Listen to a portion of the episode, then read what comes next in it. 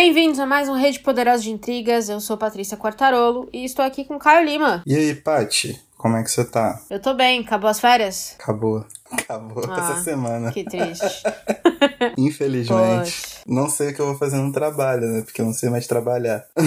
pois é. Vamos fechar julho. Vamos fechar julho, é. É o que tem pra hoje. Esse mês insano, meio do ano. É, foi um mês que a gente tinha grandes expectativas, né? Porque quando esse BO estivesse sendo lançado, seria a ressaca da Flip, Verdade, não teve flip, não teve nada. que apesar dos pesares, né? Eu moro na cidade, então eu estaria no evento, apesar de ter muitos pontos contra esse ano. Mas, né?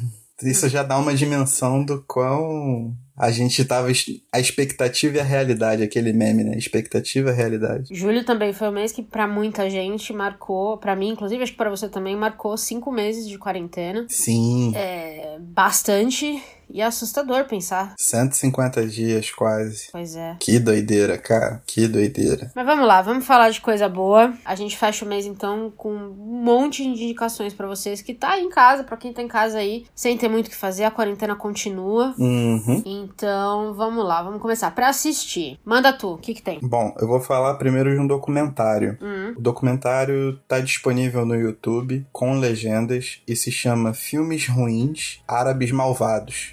Ok. Ele é um documentário justamente sobre como a indústria cultural, principalmente a indústria cinematográfica dos Estados Unidos, construiu a imagem de árabes como um povo ruim. Uh, Sabe? Então, tipo, ele vai construindo desde os desenhos, tipo Aladdin, né? Que parecem não ter um- uma coisa estereotipada, até outros formas mais é, rebuscadas, né? Filmes mais cotados, assim como cults, etc. Como eles se permitem ao estereótipo do, do árabe violento, do árabe burro, do árabe mão de vaca e etc. E recusam toda a complexidade de uma cultura que, né, a gente toma como uma cultura fechada, mas a gente fez um mês árabe aí eu achei muito importante, pois é. né? A gente tentou mergulhar um pouco na cultura e aprendeu muita coisa, leu muita coisa. Além disso, eu tive um contato muito grande com poesia árabe, de origem árabe, né? Então eu acho, eu acho que é um documentário muito enriquecedor, assim, para desmontar uma série de preconceitos que são construídos de maneira muito subjetiva na cabeça da gente, realmente. Amei, eu quero assistir esse. Aliás, me lembra, acho que foi o que? O nosso primeiro episódio aqui do podcast, que a gente falou da, da indústria cultural, Foi o primeiro episódio. Saramago. que toca um pouco nisso, né? É, exatamente, o episódio perdido. Puta, meu. Que no triste, mas Spotify é a gente começa com dois. Que, ó, que doideira. Quem sabe,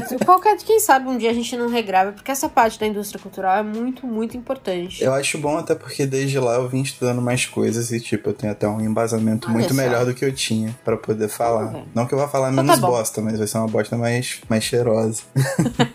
Mas dica dada, já anotei pra mim também. Muito bom. É, você tem mais um ou dois, né? Juntando série, eu tenho mais três. Então fala mais um. Continuando aqui, um filme de 2000. Hoje eu tô só nas relíquias, né? Porque o documentário é de Tá vendo? 2006, o filme é de 2000. Mas o filme se chama Pão e Rosas. Também tem no YouTube disponível, legendado, tudo bonitinho. Que como a gente fez o mês latino-americano e a gente trouxe a resenha sobre o. Como é que é? O Terra Americana, né? Aquele livro horrível. Ele é um filme que já em 2000 tratava dessa questão da imigração de mexicanos para os Estados Unidos, as diferentes relações, como era a recepção, questão de, da- das interseccionalidades todas. É um filmaço, eu recomendo bastante. Ele tem um- uma caracterização bastante bonita, bastante profunda. Vou deixar o link lá no site, sempre lembrando que todos os links que a gente fala aqui estão no site, então é só você chegar lá que vai estar tudo de mão beijada, porque nosso serviço é ter trabalho para não te dar trabalho. É isso aí. Eu vou falar a minha, então aí você mata com as suas outras duas pra assistir, pode ser? Pode ser. Eu tive um mês meio do lixo, assim.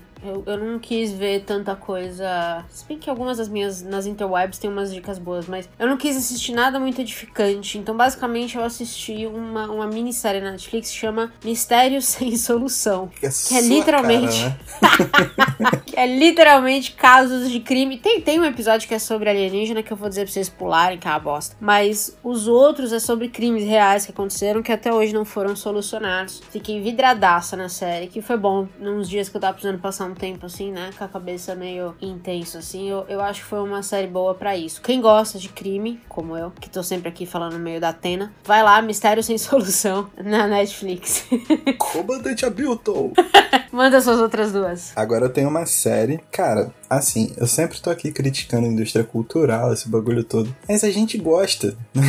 Pois é, é difícil. Né? A gente tem os nossos. Complicado. Nossas idiosincrasias aí. E uma série que eu assisti, comecei a assistir há muito tempo com meu pai, que eu voltei a assistir com ele. A gente terminou a primeira temporada agora. A gente tinha parado na terceira quando eu comecei, agora a gente voltou do zero porque a gente não lembrava nada. É a The Blacklist. Hum.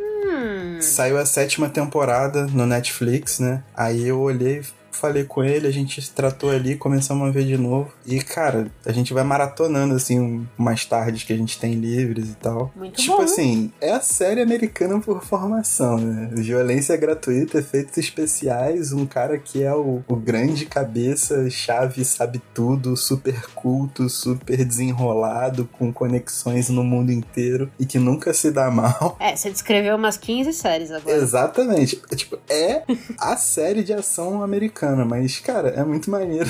tipo, é muito bacana. É, amo. mas às vezes é o que a gente precisa no dia, né? Pra esfriar a Ah, cabeça. é, é. E tipo assim, é até isso. que essa tem um pano de fundo, né? Porque tem uma história dele com a agente, né?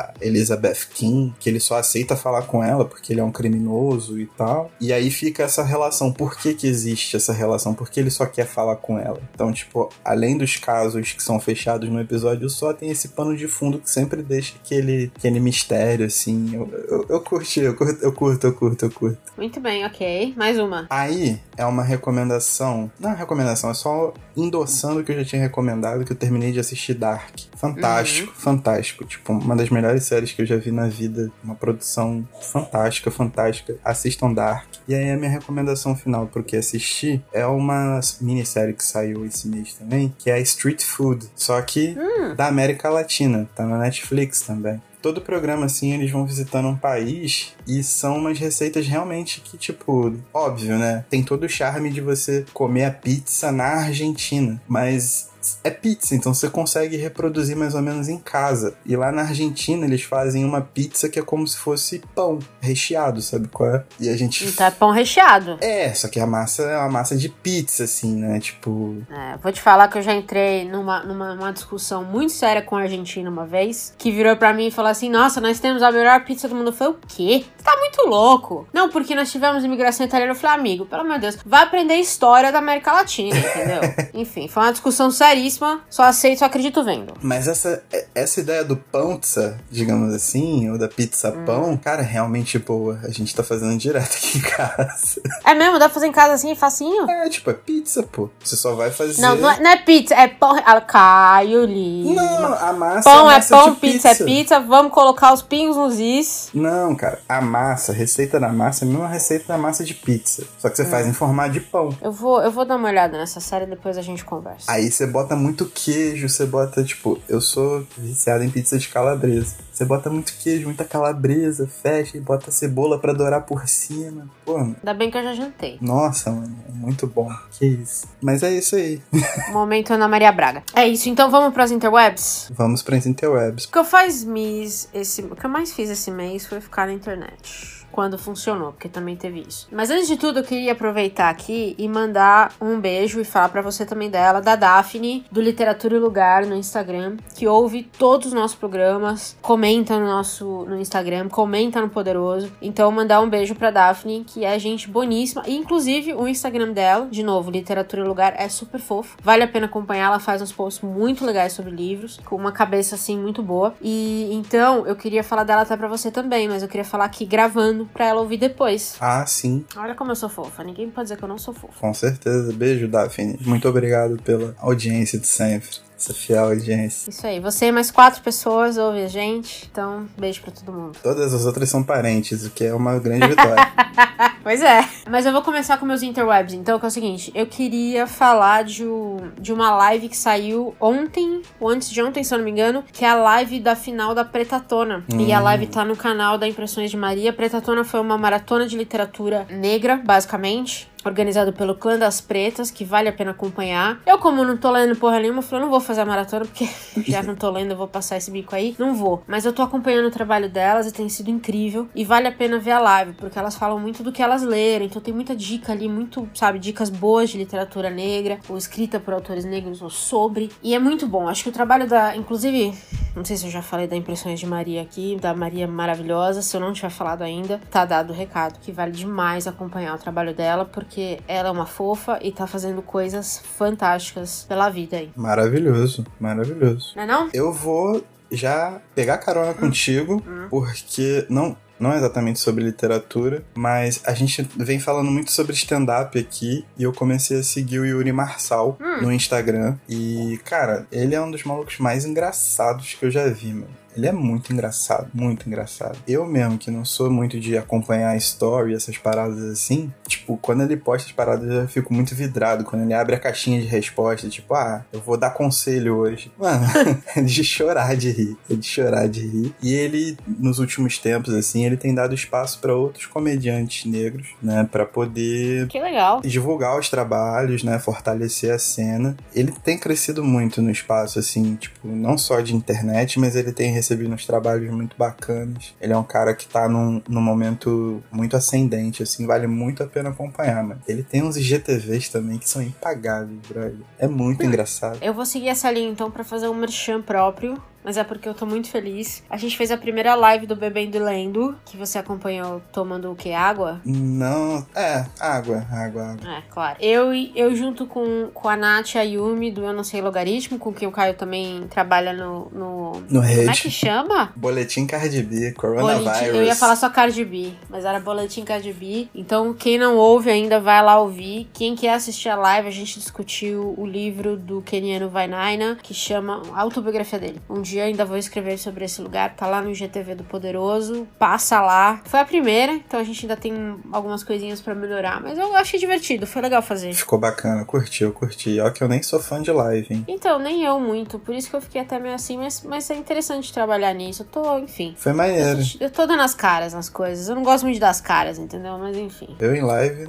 não vai acontecer. Não sei que venha uma grana boa aí, porque. Ah, então não vai acontecer, porque, né? Com literatura, jamais. Jamais. Manda mais uma. Vou continuar nesse métier literário, porque tem um canal que eu sigo há muito, muito, muito tempo. Eu reparei que eu nunca falei dele, que é o canal da Gisele Eberspecher. Vamos falar sobre os livros? Que é um canal antigaço. A Gisele é muito querida. Eu encontrei com ela na Flip de 2016, eu acho. E acompanho há muito tempo. Ela é muito calminha, né? Ela é muito centrada, assim. Ela faz uns Nossa, vídeos. Demais. Sempre tá indicando coisa boa. Além disso, ela tá como booktuber convidada do GoTube, que é o canal do YouTube do Instituto Goethe. Legal. E ela tá indicando vários autores alemães lá, fazendo lives Teve, a mais recente foi sobre o Knup do Hermann Hesse, o lançamento desse, recente da Todavia. Fez uma live com a tradutora, no caso. Foi bem bacana, bem bacana. Então, tipo, muito maneiro. Acompanha a Gisele, que ela é muito gente boa. Concordo. Endosso essa recomendação. Gosto demais dela. Eu vou seguir nessa linha de live, que eu tenho mais uma para recomendar. Esse mês rolou a Flip Pop, uhum. que é um evento super legal, que a editora seguinte, que é do grupo da Companhia das Letras, promove todo ano. Desde que lançou, acho que faz uns dois, três anos já. É um sucesso, é o foco deles é literatura jovem. E esse ano, obviamente, com tudo que tá acontecendo, virou uma, um festival online. E aí, a gente teve, teve uma mesa chamada Uma Linguagem para Todos, que é nada menos que a, a mesa que o Coda participou. Coda, para quem não sabe, é o desenvolvedor do nosso site. Pois é, maravilhoso o Coda. Inclusive, mandar mensagem para ele, babando que eu conheci uma celebridade e tudo mais. Foi incrível. Eu quero muito recomendar essa mesa porque eu fiz um post no Poderoso, não sei quando quando foi. E aí eu fiz aquele esquema de usar o X para linguagem neutra. Uhum. E aí alguém comentou comigo que o X na verdade não, não ajuda, não é uma experiência de leitura boa para quem tem qualquer tipo de deficiência visual. Sim. Existe toda uma forma de você usar a linguagem para neutralizá-la e que seja visualmente e que não atrapalhe visualmente quem tem qualquer tipo de deficiência. Sim. E aí me indicaram essa mesa, uma linguagem para todos, que foi incrível. Inclusive, é, eu comprei um dos cursos que o pessoal tava oferecendo ali, que era justamente para falar isso, né? Como é que você traz essa linguagem neutra pro seu dia a dia. E a melhor comparação que eu vi é que alguém falou assim: é mais ou menos como aprender inglês ou qualquer outra língua. Se você não usa, você esquece. Então, é, é uma conversa muito boa. Recomendo demais essa mesa. A Flip Hop toda foi muito boa, mas eu quero falar especificamente dessa mesa, porque eu acho que é o público, é o público novo aí que vai dar essa revigorada na nossa língua, sabe? Sim, claro. Eu acho que a gente precisa aprender a usar a linguagem neutra da maneira mais apropriada. Então tem sido uma aula para mim e eu espero que, que seja para quem estiver precisando também e aberto a falar sobre isso. Quer dizer que não é todo mundo, né? É, com certeza. eu acho que recentemente eu vi indicado um manifesto Ilidili, se eu não me engano, eles devem ter comentado na mesa sobre, que é um manifesto que fala justamente sobre isso, né? Sobre, tipo, a criação de um sujeito neutro e a importância disso, né, para estruturar várias questões do nosso cotidiano. Acho que eu vou até anexar lá no, no, site também, porque eu acho que esse manifesto, acho não, deve estar aberto, isso é fato. Acho e aí sim. Vocês pegam lá. Boa. E eu tenho uma última recomendação que eu também fiquei muito tempo procrastinando na internet, porque é aquela coisa, né? Férias. Claro. Eu não queria pensar muito. E aí o futebol voltou, né? A NBA voltou e todo mundo sabe que eu gosto de esportes de uma forma geral. E aí começou a pipocar no meu Instagram muitos perfis esportivos, seja de estatística, seja de humor, seja de melhores momentos, essas coisas. Só que um me chamou a atenção, que é o arroba Cenas Lamentáveis, que em geral ele trata de humor no futebol, assim, sabe? Tem memes, essas coisas assim. Mas tem um quadro que eu me amarrei muito, que é o Cracks Alternativos. Que na verdade não é que não é que sejam craques alternativos, tipo, depreciando o trabalho dos caras. É porque muitos jogadores bons que fizeram toda uma época acabam ficando, de certa forma, esquecidos ou só lembrados pelos torcedores daquele time. E aí eles ressuscitam o cara, só que eles constroem toda uma narrativa pra carreira do cara. Então é um trabalho muito maneiro de você, num post de Instagram, conseguir reconstruir, né, em imagens e na legenda, toda uma carreira de um, de um, de um cara que foi importante naquele momento. Tipo, ele teve uma temporada brilhante no time, ou ele construiu a carreira dele num time pequeno. Eu acho muito maneiro essas paradas assim. Não sou um viciadão assim nesse tipo de informação, mas eu me perdi nesse perfil e fiquei procurando tipo vários caras que eu nem lembrava que eu acompanhei durante minha infância, por exemplo, tinha um perfilzinho lá, então achei muito maneiro e achei muito bacana citá-lo aqui hoje. Foi uma das melhores coisas que eu fiz, nesse, que eu li nesse mês.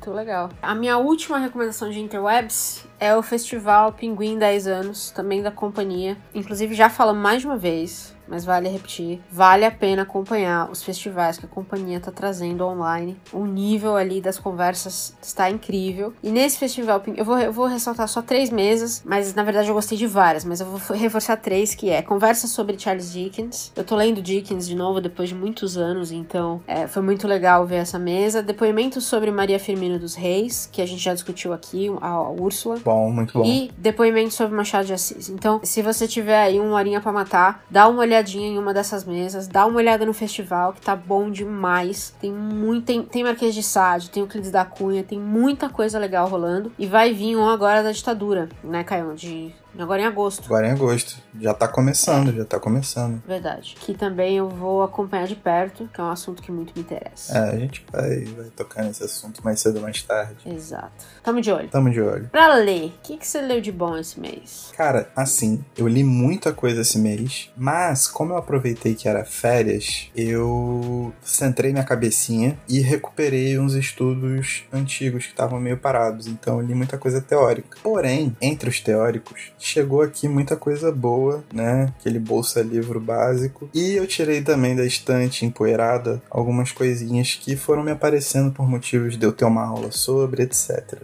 O primeiro que eu gostaria de falar, porque aqui é uma coisa marcada, que a gente não fala muito sobre russos, né? Apesar da gente gostar bastante. Certo. E aí eu ia ter uma aula, eu tive, na verdade, uma aula sobre o Sergei Dovlatov que ele foi talvez assim o último grande escritor russo, o último grande fenômeno russo. E eu tive uma aula sobre Parque Cultural, que é um livro dele em que o alter ego dele trabalha justamente no parque que foi construído na região que o Pushkin viveu. E assim, hum. o Dovlatov, ele tem um humor refinadíssimo. Você ri do começo ao fim do livro. É uma Legal. parada grandiosa. É um livraço. Ele tem um aprofundamento na construção do alter ego dele. Ele tem um aprofundamento em como ele constitui essa Rússia dos anos 70, dos anos 80, que é uma Rússia decadente. Né? Ele, ele emigra para os Estados Unidos e publica muitos livros enquanto morando nos Estados Unidos. Né? Porém, na Rússia ele era um cara bastante fugidio. Né? Foi ele não conseguiu publicar muita coisa, muito por conta do humor dele, que é ferino. E, cara, livraço, tipo, foi publicado aqui pela editora Kalinka, né? Não é uma editora grande, é uma editora de pequena circulação, mas vale pegar porque Livraço, livraço, livraço. Dovlatov é um cara sensacional. Muito bom. Vou indicar livro esse mês, porque, porque eu não quero. É, mas as minhas três recomendações, a minha primeira recomendação é a é revista é muito, Gama. É muito, é muito criança que vai jogar bola, né? Aí, tipo, tá perdendo, pega a bola debaixo do braço e fala, a bola é minha mesmo. Chega! É, exatamente. minha primeira recomendação é a revista Gama. Eu assino o Nexo, o jornal. Uhum. Eu gosto muito das matérias deles. E aí eles criaram essa revista Gama, que é um projeto com matérias mais voltadas para cultura, sociedade, tem muita coisa boa, tem muitos ensaios bons. É, inclusive eles fazem também uma edição que é tipo o nosso BO, assim, sabe? Coisas para você ouvir, coisas para você ler, coisas para você assistir e tudo mais. É bem legal. E tem muita coisa boa saindo dessa revista, assim. Eu gostei demais do, do formato da revista. É fácil acesso, ensaios bons. Então eu, eu recomendo dar uma olhada. Quem gosta desse tipo de conteúdo, eu recomendo demais que vocês deem uma olhada. O link, como o Caio falou, vai estar lá no site. Vale a pena. É muito curado o projeto, sabe? Uhum. Conteúdo muito curado, no, do jeito certo. Do jeito que o Nexo faz as matérias, que eu, que eu aprecio bastante. Show. É, Manda mais uma. Cara, essa vai ser uma indicação dupla, mas é porque é do mesmo autor, uhum. que é, adivinha, Roberto Bolanha.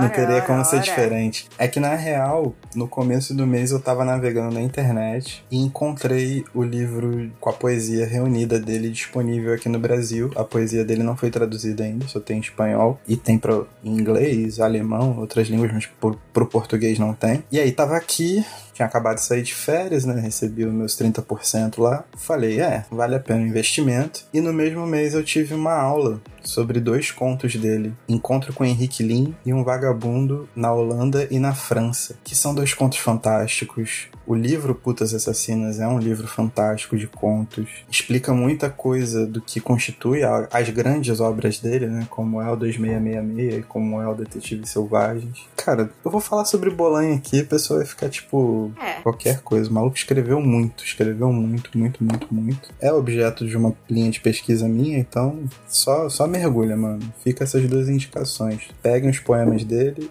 e peguem o Putas Assassinas para ler. É um livro de contos fantástico. Tudo se resume a Leia Bolanha. A vida se resume a isso, praticamente. Sacanagem. Não é não? Concordo. Eu, eu vou fazer também duas em uma, porque são duas newsletters ah. que eu ah. queria recomendar aqui. Que acho que a gente ainda não falou de nenhuma newsletter. Eu assino várias, mas tem duas que esse mês especificamente tiveram, trouxeram textos incríveis. Uma que é da Elefante, a editora Elefante, uhum. que mandou um texto. Eles lançaram recentemente o livro contra a Amazon, né? Sim. A Elefante tem tem sido muito vocal sobre o impacto da Amazon nas editoras menores e no mercado como um todo. E aí, numa newsletter, quando saiu aquela notícia, né, que o Bezos tinha ficado 13 bilhões de dólares mais rico Sim. durante a pandemia e que possivelmente iria se tornar o primeiro trilhardário do mundo, é, a Elefante fez uma newsletter fantástica, colocando em, em, paralelo, assim, números, né, do que, que a gente lê do Bezos e da realidade brasileira, por exemplo. Uhum. E é um, é um banho, assim, é um banho de água fria e, e de tristeza de como as coisas são,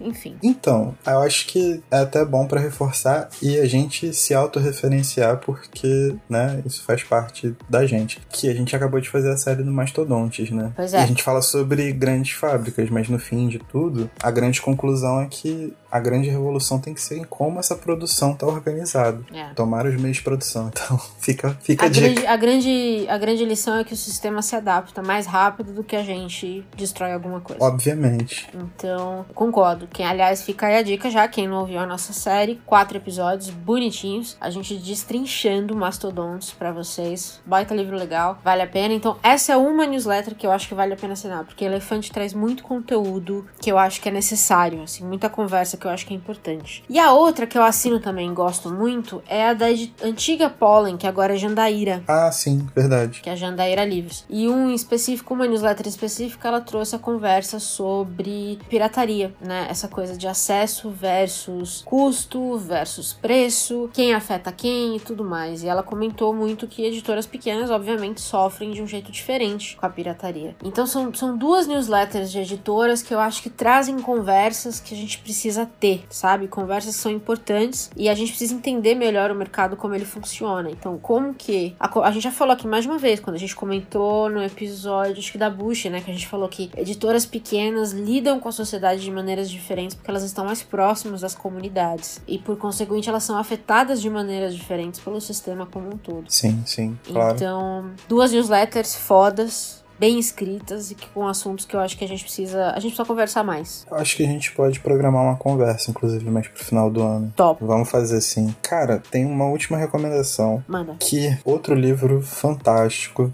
Eu ganhei esse livro na Flip do ano passado, do meu mano Duda. Fiquei protelando, protelando. Acabou que eu vim ler o livro um ano depois.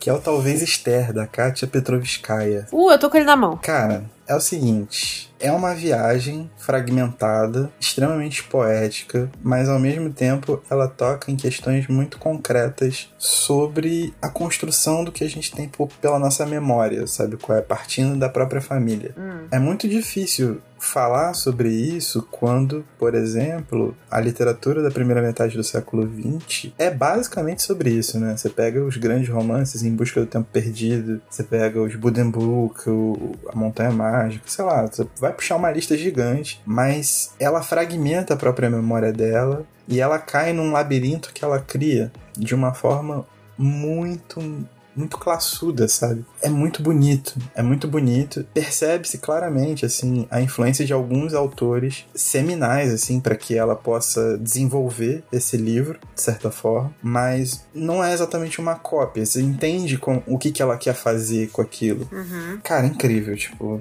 incrível. Livraço, livraço, livraço, livraço. Vou ler, a gente conversa. Muito bom, muito bom. Vamos conversar. Chegou esses dias. A gente precisa conversar sobre, inclusive. É um livraço, mano. Um livraço. Muito bom. É isso pra, pra ler? Fechou o seu. É, é isso aí. Então tá. Alguma coisa pra ouvir? Cara, eu não ouvi quase nada esse mês. Inédito. Tirei os fones de ouvido. Total. Muito bom. E eu tenho uma recomendação que é antiga, na verdade. É a trilha sonora de um filme que saiu em 2007. Oh. Que eu redescobri recentemente e lembrei o quanto eu adoro. Que é o Across the Universe. Que é um filme que basicamente reconta os anos 60 e 70 nos Estados Unidos. E a Guerra do Vietnã. Com música dos Beatles. Uhum. Quem gosta é uma...